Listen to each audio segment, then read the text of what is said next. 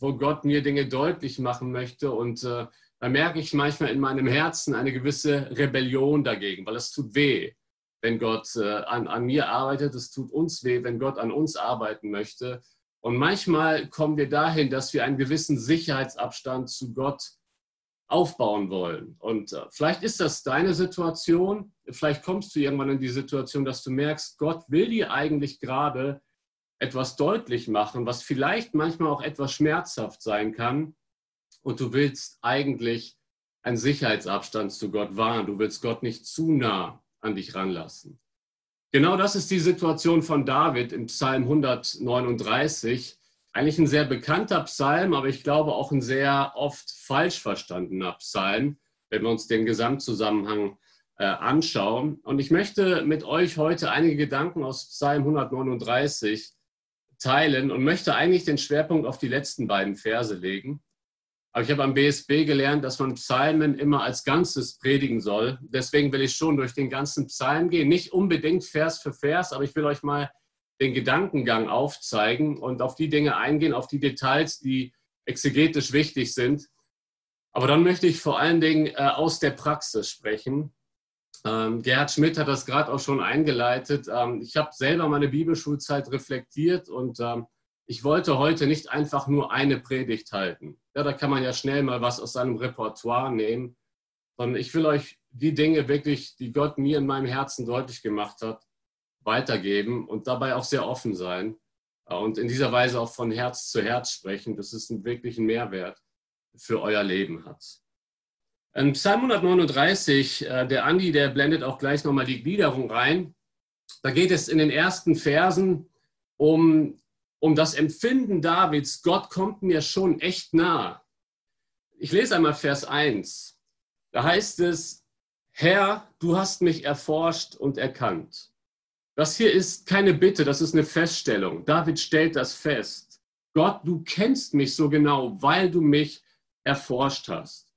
Ihr werdet als Bibelschüler nach drei Jahren eine Abschlussarbeit schreiben müssen. Ihr werdet ein Thema etwas näher erforschen und danach kennt ihr euch in dem Thema aus, weil ihr es erforscht habt.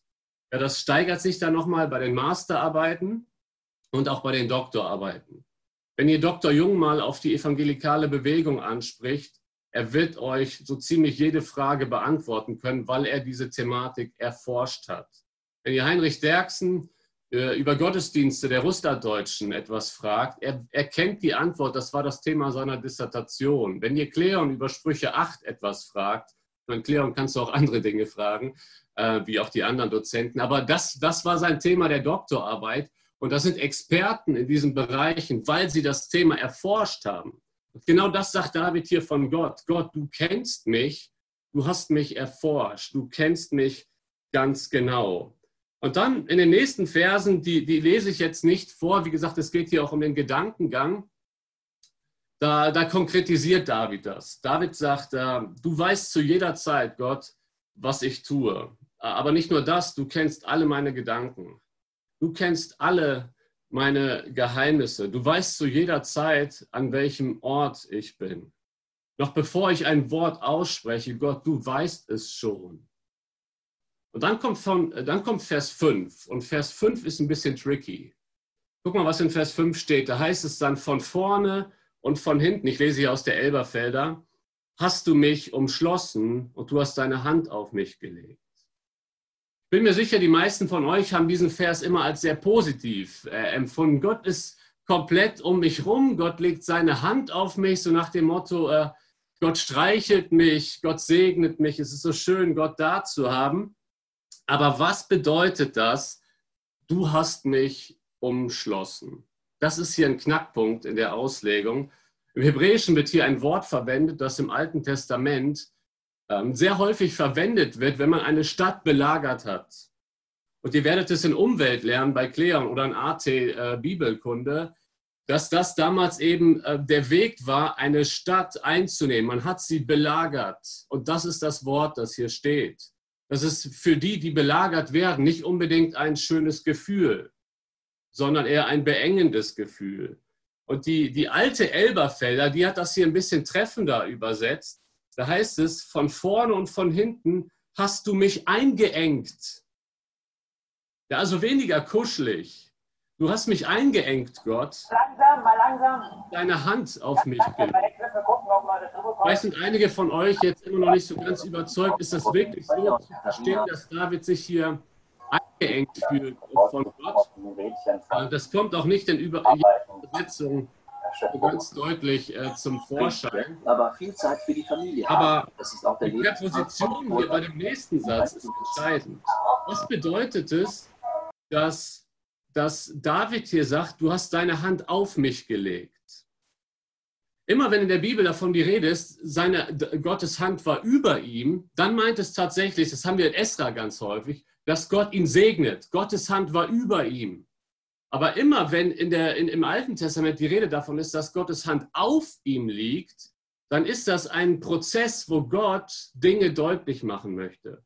Ich möchte mal hier Psalm 32, Vers 4 vorlesen. Da heißt es, denn Tag und Nacht lastete auf mir deine Hand. Da redet David von dem Prozess, wo er seine Sünde noch nicht bekannt hat. Da liegt Gottes Hand auf ihm.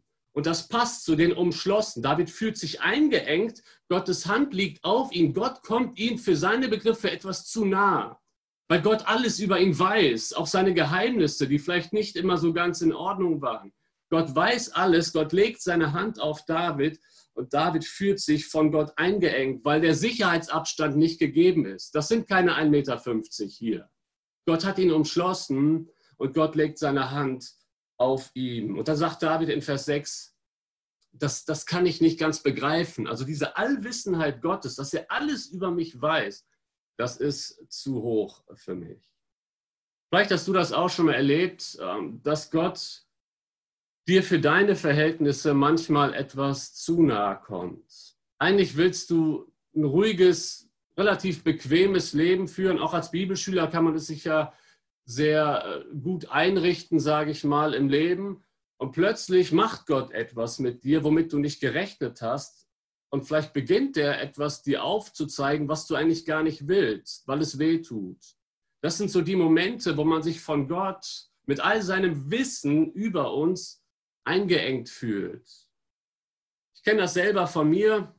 Es gab eine Zeit in meinem Leben, da wollte ich am liebsten Lukas 14 aus der Bibel rausschneiden mit einer Rasiermesserklinge. Weil Gott mir da Sachen über Nachfolge deutlich gemacht hat. Wer mir nachfolgen will, der verleugne sich selbst, nehme sein Kreuz auf sich, folge mir nach. Und ich wusste, ich lebe das gerade nicht. Und dieser Vers, da hat Gott, da kam Gott mir zu nah für meine Begriffe. Und vielleicht ist das jetzt gerade die Situation, in der du dich auch befindest, dass du eigentlich dein Leben führen möchtest und Gott fängt an, an dir zu arbeiten. Gott fängt an, dir Dinge aufzuzeigen und du wünschst dir so ein bisschen mehr Sicherheitsabstand. David kommt dann zur Erkenntnis in den Versen 7 bis 12, dass der Sicherheitsabstand zu Gott unmöglich ist. Schaut mal, was in Vers 7 steht.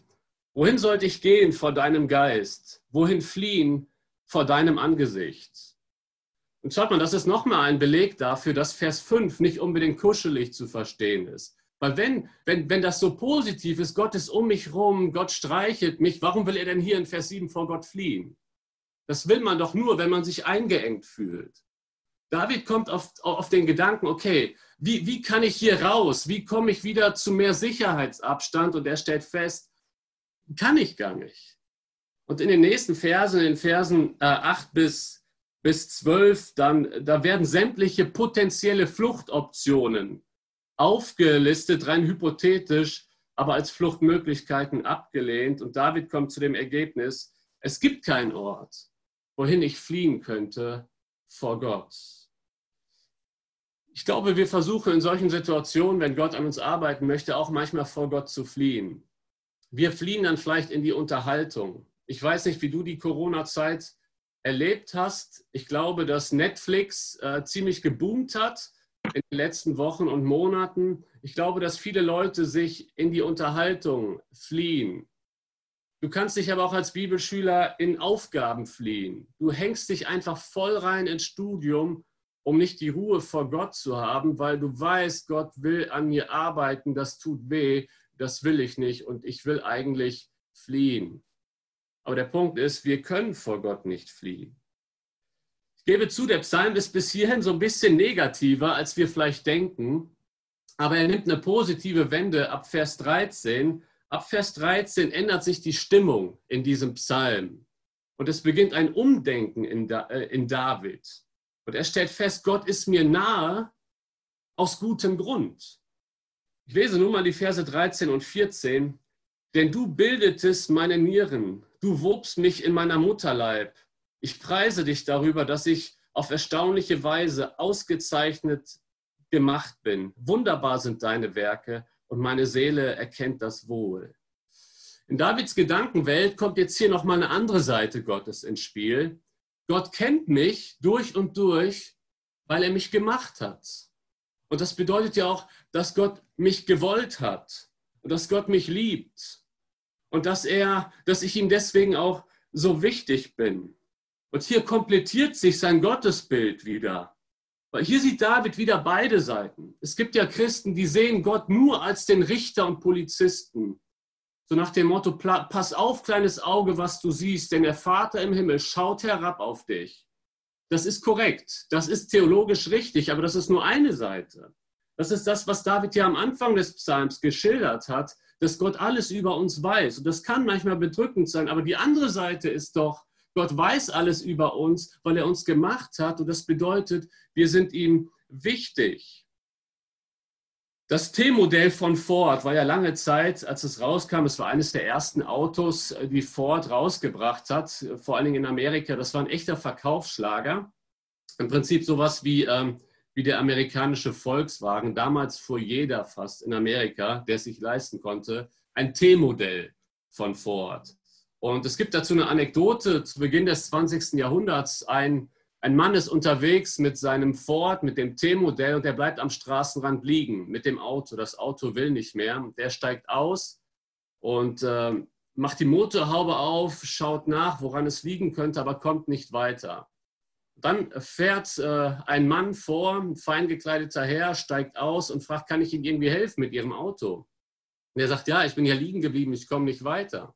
Der Mann schaut in die Motorhaube, macht nur ein paar Handgriffe und der Motor springt wieder an. Und der Mann, der liegen geblieben ist, ist total begeistert und total dankbar und sagt, vielen Dank, dass Sie mir geholfen haben, aber wer sind Sie eigentlich?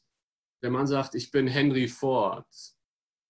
Schaut mal, ein Henry Ford weiß, was in einem Ford vor sich geht. Henry Ford weiß genau, wie ein Ford funktioniert, weil er ihn gemacht hat. Und das ist die Erkenntnis, zu der David kommt. Gott kennt mich, weil er mich gemacht hat. Und das ist etwas, etwas durchaus Positives. Und ich glaube, dass wir diese, diese Sicht von Gott brauchen, wenn Gott anfängt, etwas in uns zu tun, dass Gott es nicht böse mit uns meint, sondern dass wir ihm wichtig sind. Wir sind sein Werk. Und deswegen will er auch weiter an uns arbeiten. Er kennt uns, weil er uns gemacht hat. Und zwar auf erstaunliche Weise, sagt dieser Psalm. Gott meint es so gut mit uns. Und jetzt kommt Punkt 4. Jetzt kommt eine klare Positionierung bei David und er sagt, ich will keinen Sicherheitsabstand zu Gott. Ich lese mal die Verse 19 bis 22. Mögest du, o oh Gott, den Gottlosen töten. Ja, ihr habt richtig gelesen. Ihr Blutmenschen weicht von mir. Sie, die mit Hinterlist von dir reden, vergeblich die Hand gegen dich erheben. Sollte ich nicht hassen, Herr, die dich hassen? und sollte mir nicht ekeln vor denen, die gegen dich aufstehen. Mit äußerstem Hass hasse ich sie, sie sind Feinde für mich. Oha. Ihr Lieben, kennt ihr das auch? Das sind die Verse, die im Lobpreisteil nie vorgelesen werden, im Psalm 139. Ja? Ähm, die Band liest bis, bis, Vers, ähm, bis, Vers 17, bis Vers 18 und dann macht sie einen Stopp. Das sind die Verse, die nie vorgelesen werden. Die werden immer übersprungen und ich möchte aber mal die Behauptung aufstellen, dass diese Verse für den Gedankengang des Psalms total entscheidend sind, weil hier die Positionierung stattfindet. Das möchte ich euch einfach nochmal aufzeigen. Ich will hier nicht auf jedes Detail eingehen. Äh, ihr werdet bei Kleon über die Rachepsalmen sprechen. Und aufgrund gerade dieser Verse wird Psalm 139 bei einigen Psalmforschern auch als ein Rachepsalm klassifiziert. Aber es sind tatsächlich ja nur diese Verse. Aber wir müssen uns die Frage stellen, wie passen diese Verse in den Gedankengang. Und schaut mal, das, was hier immer wieder vorkommt, ist auch, ist auch das Wort hassen. Und äh, im Alten Testament bedeutet hassen auch immer eine konsequente Meidung, eine Ablehnung. Das ist das hebräische Wort Saneh. Hat nichts mit dem Fußballspieler zu tun, der vielleicht zu Bayern kommt. Ähm, das, das ist das Wort hassen. Und gerade hier im Kontext, jetzt schauen wir uns nochmal gerade den Gedankengang bis, hierhin, bis hierhin an. David fühlt sich von Gott eingeengt. Er kommt sogar auf den Gedanken, er will weg von Gott, er will fliehen. Dann denkt er aber um und stellt fest, nein, Gott kennt mich, weil er mich gemacht hat, weil er mich liebt. Und jetzt, wenn er sagt hier in diesen Versen, Gott, ich hasse die, die dich hassen, mit anderen Worten, ich lehne die ab, auch ihr Verhalten ja eben. Da sind wir wieder bei, bei Psalm 1 gedanklich, wohl dem, der nicht sitzt, wo die Spötter sitzen. Ich lehne das ab. Dann sagt David doch, und das ist eigentlich die Aussage dieser Verse, ich positioniere mich ganz klar wieder zu Gott. Ich will nicht fliehen, sondern ich bin mit Gott in einem Team. Gott, ich bin auf deiner Seite. Ich will keinen Sicherheitsabstand von dir. Deswegen sind diese Verse für den Gedankengang so entscheidend. Und jetzt kommt Vers, ähm, der, der fünfte Punkt, die Bitte, die David hier ganz am Ende äußert, erforsche mich ohne Sicherheitsabstand. Aber das kann er erst jetzt sagen, nachdem er sich wieder ganz klar positioniert hat. Gott, ich bin bei dir, ich bin mit dir in einem Team, ich weiß, du meinst es gut mit mir und jetzt lasse ich dich ganz nah an mich ran. Ich will keinen Sicherheitsabstand. Erforsche mich, erforsche mein Herz. Kommt, wir lesen mal die Verse 23 und 24. Erforsche mich, Gott, und erkenne mein Herz. Prüfe mich und erkenne meine Gedanken und sieh, ob ein Weg der Mühsal bei mir ist und leite mich auf ewigen Weg. Am Anfang des Psalms war das nur eine Feststellung. Gott, du kennst mich und hast mich erforscht. Aber das war damals noch ein bisschen bei David eher negativ belastet. Er hat sich eingeschlossen gefühlt. Hier am Ende bittet er Gott darum, Gott macht das und zeigte mir auf, wo ich falsch liege. Euch als Bibelschüler muss ich eigentlich äh, nicht erklären, dass das Herz in der Bibel, nicht nur im AT, auch im NT, nicht nur Sitz von Gefühlen ist, sondern von Entscheidungen, von Wünschen, von Gedanken, von unserem Wollen. Deswegen sagt das Buch Sprüche in, in Sprüche 4, Vers 23, mehr als alles andere, behüte dein Herz, daraus quillt das Leben. Und ich möchte jetzt wirklich zu euch reden, zu eurem Herzen und euch die Notwendigkeit dieses Gebets aufzeigen, dass es so wichtig ist, dass wir immer wieder beten, Gott, erforsche mich. Ich will keinen Sicherheitsabstand zu dir. Gott, komm ganz nah an mich ran und arbeite du an mir. Ein Freund unserer Familie ist leitender Oberarzt in der Kardiologie in Port und ist auch Mitglied unserer Gemeinde.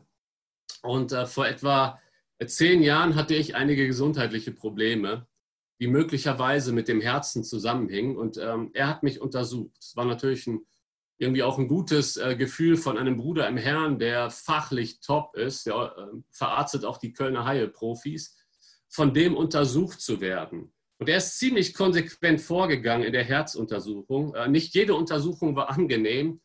Am Ende hat er veranlasst, dass mir so ein USB-Stick unter die Haut gepflanzt wurde. Sowas wie ein beständiges EKG. Da kann dieser Stick, der dann tatsächlich bei mir in der Brust war, zu jeder Zeit mein Herz analysieren. Und es war nicht angenehm, aber ich wusste, diese Herzuntersuchungen sind notwendig, um mehr Klarheit über mein Herz zu bekommen. Ich wusste auch, er kann mir wirklich helfen. Er ist ein Experte in der Kardiologie und auch wenn er vieles angeordnet hat, was unangenehm war, war ich mir absolut sicher, er meint es gut mit, mit mir, zumal er ein Freund unserer Familie ist. Da war die Beziehung da und deswegen ähm, kann man da ganz anders rangehen. Und dazu möchte ich dich ermutigen, dass du dieses Gebet sprichst, Gott, erforsche mich, prüfe du mein Herz, weil wir es hier nicht einfach nur mit einem Richter und Polizisten zu tun haben, zu dem wir keine Beziehung haben, sondern es ist der Gott, der dich liebt, der Gott, der dich gemacht hat. Und ihm liegt so viel daran, an deinem Herzen zu arbeiten. Dieses Gebet ist eines der gefährlichen Gebete. Erforsche mich, Gott, und erkenne mein Herz. Ich glaube, es gibt mindestens drei gefährliche Gebete, die wir beten können. Das erste gefährliche Gebet ist, Gott zerbrich mich. Das ist gefährlich in dem Sinne, es holt uns total aus unserer Komfortzone. Das zweite gefährliche Gebet ist, Herr, hier bin ich, sende mich. Das kann ich auch aus deiner Komfortzone holen. Und ich denke, das dritte gefährliche Gebet, das ist das, worüber ich jetzt sprechen möchte, auch gleich mit praktischen Anwendungen. Äh, erforsche mich Gott. Weil ich glaube, wenn wir das ernsthaft beten, fängt Gott wirklich an, uns Dinge aufzuzeigen in unserem Leben, die nicht in Ordnung sind. Plötzlich sehen wir gewisse Dinge, die, die, wir über Jahre hinweg nicht gesehen haben, wo wir über Jahre hinweg vielleicht mit falschen Motiven etwas gemacht haben. Plötzlich macht Gott uns auf Fehler in Beziehungen aufmerksam, wo wir mit anderen Leuten schlecht umgegangen sind. Plötzlich macht Gott uns deutlich, dass wir echt laue Christen geworden sind, dass wir gar nicht mehr wirklich für Jesus brennen, sondern nur noch Theologenköpfe geworden sind.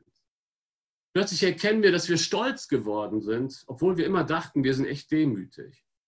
Ihr Lieben, solche Erkenntnis kann total schmerzhaft sein. Und jetzt möchte ich sehr, sehr offen zu euch reden. Und ich möchte einiges aus meiner Bibelschulzeit äh, euch weitergeben. Dinge, die Gott mir im Nachhinein deutlich äh, gemacht hat. Ich glaube, ähm, dass, dass man als Bibelschüler in einer gewissen Gefahr steht falsche Herzenshaltungen einzunehmen.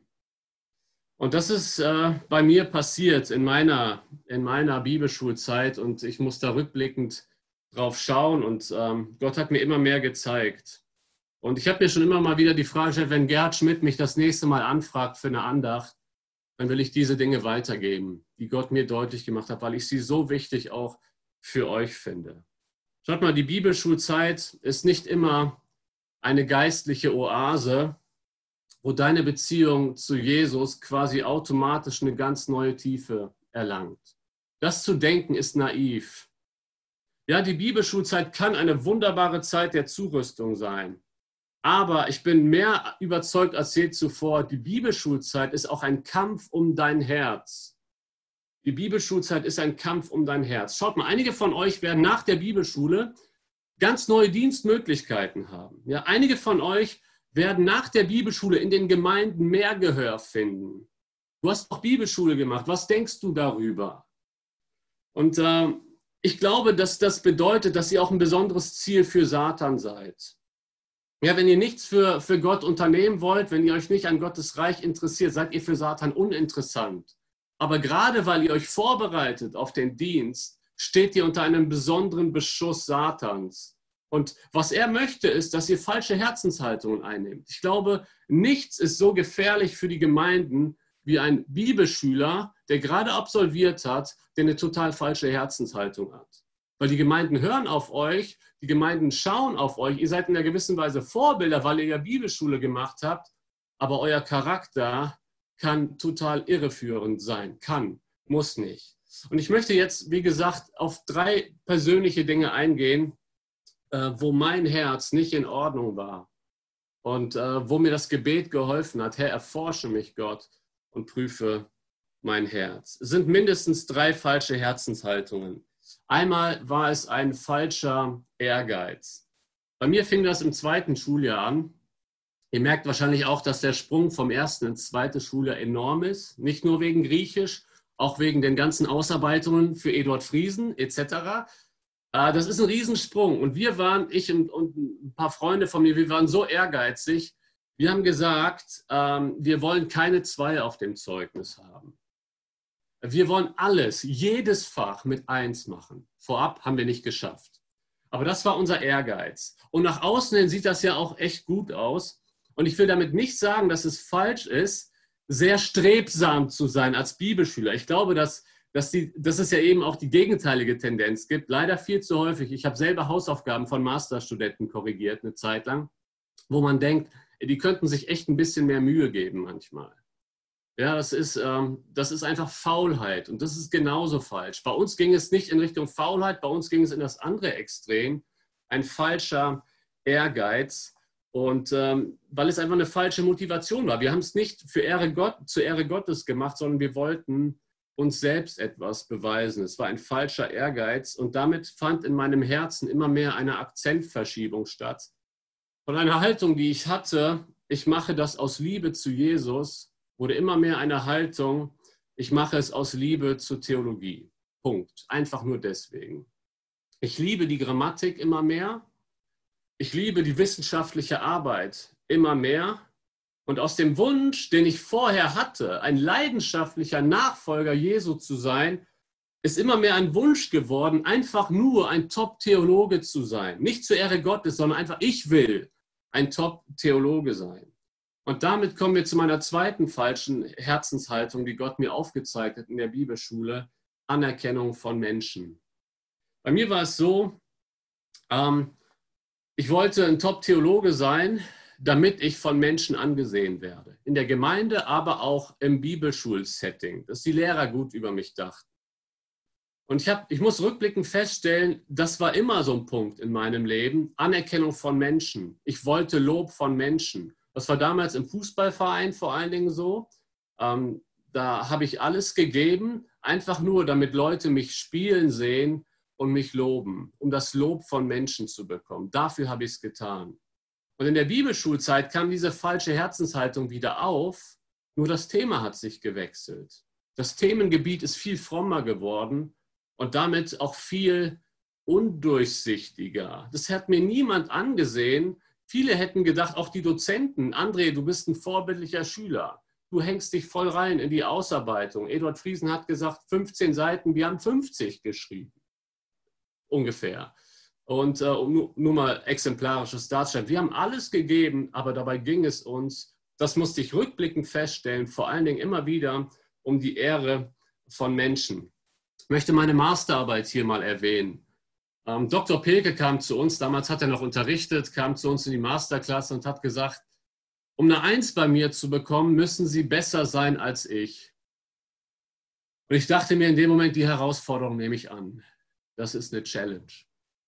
Äh, und es hat geklappt. Und ich habe sogar meine Masterarbeit extra bei ihm geschrieben. Ich habe mir den härtesten Professor rausgesucht. Cleon war Zweitleser, Pilke war Erstleser. Und ich habe mich so reingehängt in diese Masterarbeit, aber leider nicht zur Ehre Gottes, sondern ich wollte allen beweisen, dass ich ein Top-Theologe bin. Und es hat funktioniert. Pilke hat erstmal daran gezweifelt, dass ich die Arbeit selber geschrieben habe. Ich musste ihm deutlich machen, dass das echt kein Plagiat ist. Cleon hat sich daraufhin bei mir gemeldet und gesagt, André, wir müssen deine Arbeit in Amerika veröffentlichen, in einer theologischen Zeitschrift vom Dallas Theological Seminary. Die Anerkennung kam. Aber ich habe mich in dem Moment so reingehängt in diese Masterarbeit. Ich habe meine Ehe total vernachlässigt. Unser erster Sohn ist geboren. Ich war in den ersten Monaten gar nicht für meine Frau da, für meinen Sohn. Ich habe mich einfach voll reingekniet in diese Masterarbeit. Und heute muss ich sagen, meine Masterarbeit war Götzendienst. Ich bin dankbar, dass ich viel gelernt habe und ich möchte nochmal betonen, daran ist überhaupt nicht die Bibelschule schuld. Aber mein Herz hat sich so stark wegbewegt von dem, worum es eigentlich geht. Gott zu verherrlichen mit unserem Fleiß. Gott zu verherrlichen mit dem, was wir zu Papier bringen. Für mich ging es darum, ich wollte die Anerkennung von Menschen. Ich habe sie bekommen und ich habe es damals nicht gesehen, dass ich es dafür getan habe. Das hat mir Gott vor einigen Jahren erst immer klarer deutlich gemacht, indem er mich gebrochen hat. Und ich möchte euch vor dieser Gefahr warnen. Ich möchte euch als Bibelschüler wirklich warnen und ich spreche jetzt von Herz zu Herz. Gebt alles für eure Paper. Hängt euch rein in eure Ausarbeitung. Lernt Griechisch, lernt es fleißig. Aber macht es immer, weil ihr Jesus liebt. Macht es, weil ihr ihn damit anbeten wollt. Macht es nicht, um euch einen Namen zu machen. Das ist eine völlig falsche Herzenshaltung. Und damit kam die dritte falsche Herzenshaltung. Und das war der Stolz. Das war der Stolz. Wir sind immer stolzer geworden. Ich sage wir, weil ich glaube, dass es auch ein paar andere im Masterprogramm beeinflusst hat. Und wir haben immer mehr uns besser gehalten als die anderen. Wir sind ungern zur Montagsandacht gegangen, weil wir dachten, das ist unter unserem Niveau so eine erbauliche Andacht. Wir wollen uns mit Theologie befassen, mit wirklich tiefgehenden Sachen. Wir haben während den Andachten Hebräisch-Vokabeln gelernt. Wir haben uns gedacht, wir lesen Jona doch im Original. Ich meine, wir kennen den Unterschied zwischen einem Waff-Konsecutivum und einem Waff-Adversativum. Und es ging bei uns bis dahin, auch bei mir zumindest, bis dahin, dass wir lieber Peter, Peter Stuhlmachers NT Theologie gelesen haben, als einfach nur das NT. Dass uns die Bibel an sich nicht mehr gereicht hat. Wir wollten lieber die wissenschaftliche Literatur zur Bibel. Da möchte ich dir die Frage stellen, ist das vielleicht die Situation, in der du dich so ein bisschen wiederfinden kannst? Vielleicht bist du so ein eifernder Student, aber um ehrlich zu sein, du hast manchmal viel mehr Freude an den wissenschaftlichen Ausarbeitungen als an der Bibel selbst, als an Gottes Wort, als an Zeit für Jesus selbst. Da bist du auf einem gefährlichen Weg. Das ist ein schleichender Prozess. Und gerade den Stolz, den, den sieht man häufig nicht. Aber das hat mir Gott immer mehr deutlich gemacht. Und ich denke auch, weil ich das Gebet gebetet habe, Herr, zeig du mir mein Herz. Zeig du mir, wo ich falsch liege. Und Gott hat mich gebrochen. Im Jahr 2013 hatten wir eine schwierige Situation in unserer Ehe. Dadurch hat Gott mich gebrochen.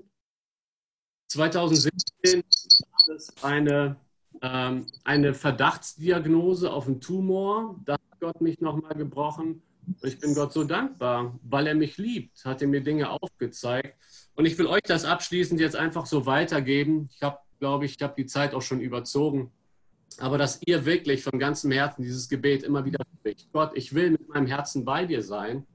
Bitte, ich will keinen Sicherheitsabstand zu dir. Bitte komm, komm mir nahe, Gott, und zeig du mir, wo ich völlig falsch liege. Zeige du es mir auf und ich vertraue dir, dass du es gut mit mir meinst weil du mich gemacht hast, weil du mich liebst. In diesem Sinne wünsche ich euch wirklich von ganzem Herzen als Bibelschüler ein ungeteiltes Herz und dass ihr euch immer wieder auch überprüft. Gott, liebe ich dich von ganzem Herzen? Brenne ich noch für dich? Oder liebe ich mittlerweile nur noch den Text und die Theologie und die Grammatik und das wissenschaftliche Arbeiten? In diesem Sinne, ähm, ich hoffe, es hat euch angesprochen. Ähm, Pflegt keinen Sicherheitsabstand zu Gott, sondern lasst ihn an euch ran und euer Herz immer wieder offenbart. Amen.